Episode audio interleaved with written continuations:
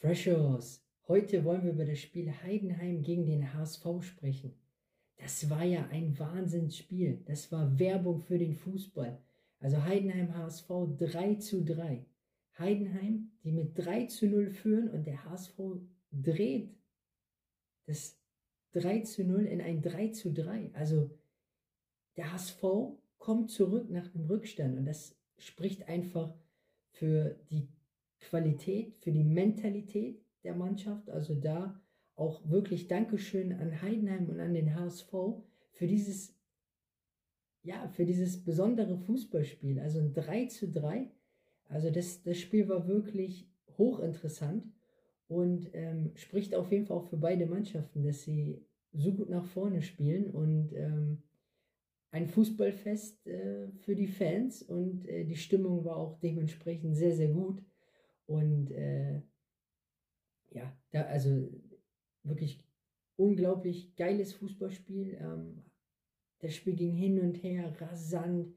Ähm, beide, die immer wieder den Weg nach vorne gesucht haben. Heidenheim, die fast gefühlt jeden zweiten Ball gewonnen haben. Also Heidenheim war sehr, sehr gut in den Zweikämpfen, hat immer wieder ähm, gut vorne zugestellt. Also der HSV hatte auch immer wieder die Schwierigkeit, weil Heidenheim hat es sehr, sehr variabel gemacht. Also Heidenheim hat nicht immer wieder nur vorne zugestellt. Heidenheim hat auch mal im Mittelfeld zugestellt. Heidenheim hat dann auch mal, ähm, ja, immer wieder da auch variiert in den Höhen, wann sie zustellen, ähm, auch in, in ähm, mit wie vielen Spielern sie dann ähm, im Spielaufbau, also den, im Spielaufbau, wenn der HSV im Spielaufbau ist oder sich nach vorne ähm, ja, also nach vorne spielen will, wie sie, mit wie vielen Spielern sie dann sich dann gegen den Ball formieren, auch in welcher Grundordnung. Also Heidenheim hat zum einen mit dem Ball in einem 4-2-3-1 gespielt oder in einem 4-1-4-1 oder in einem 4-4-2. So, das sind die Grundordnungen, die Heidenheim mit dem Ball gespielt hat.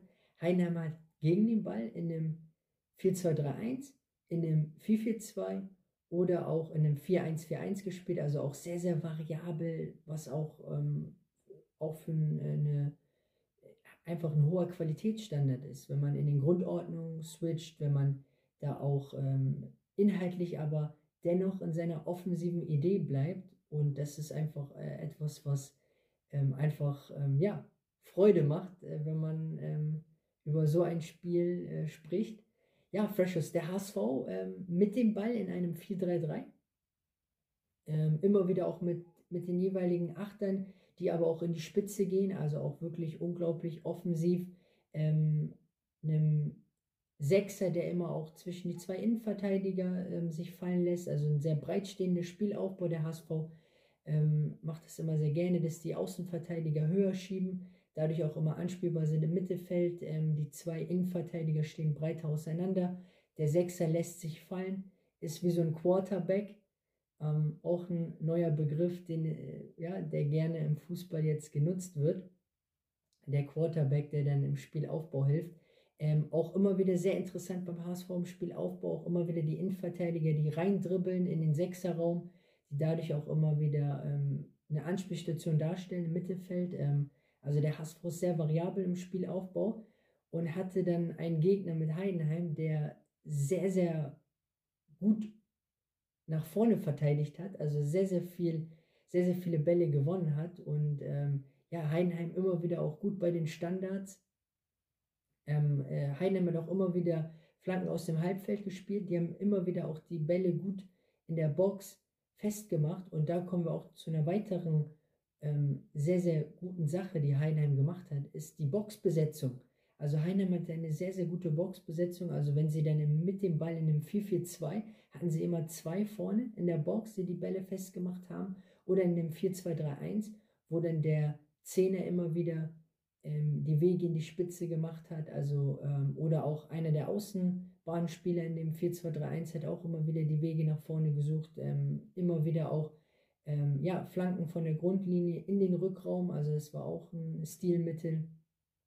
Ähm, ja, auf jeden Fall ein Spiel, was sehr, ähm, ja, also das Spiel hat es in sich. Ähm, also auch da, ähm, ja, einfach auch Wahnsinn. Der HSV hat dann, ähm, dann auch viele offensive Wechsel gemacht. Dadurch hat sich die Statik verändert. Der HSV hatte besseren Ballbesitz, schnelleren Ballbesitz, ähm, hat viel mehr Diagonalbälle gespielt, hat immer wieder auch die Seite besser gewechselt, hatte viel mehr Situationen, wo dann die Achter dann auch die Laufwege nach außen gemacht haben ähm, und hatten dadurch dann auch Überzahl, konnten dann immer auch wieder ein 2 gegen 1 gegen den Außenverteidiger von Heidenheim, ähm, waren dann sehr, sehr viel Bewegung auch ohne Ball. Also der HSV hat dann auch die, ähm, ja, die, die, also war einfach auch viel, viel stabiler denn im Ballbesitz, war wacher, äh, war handlungsschneller, hat auch viel, viel mehr Bälle gewonnen, hat besser zugestellt und dadurch war es für Heidenheim unglaublich dann auch schwer, dann diese, dann aus dem Druck herauszuspielen. Ähm, Heidenheim hat einfach ein gutes Spiel gemacht. Der HSV hat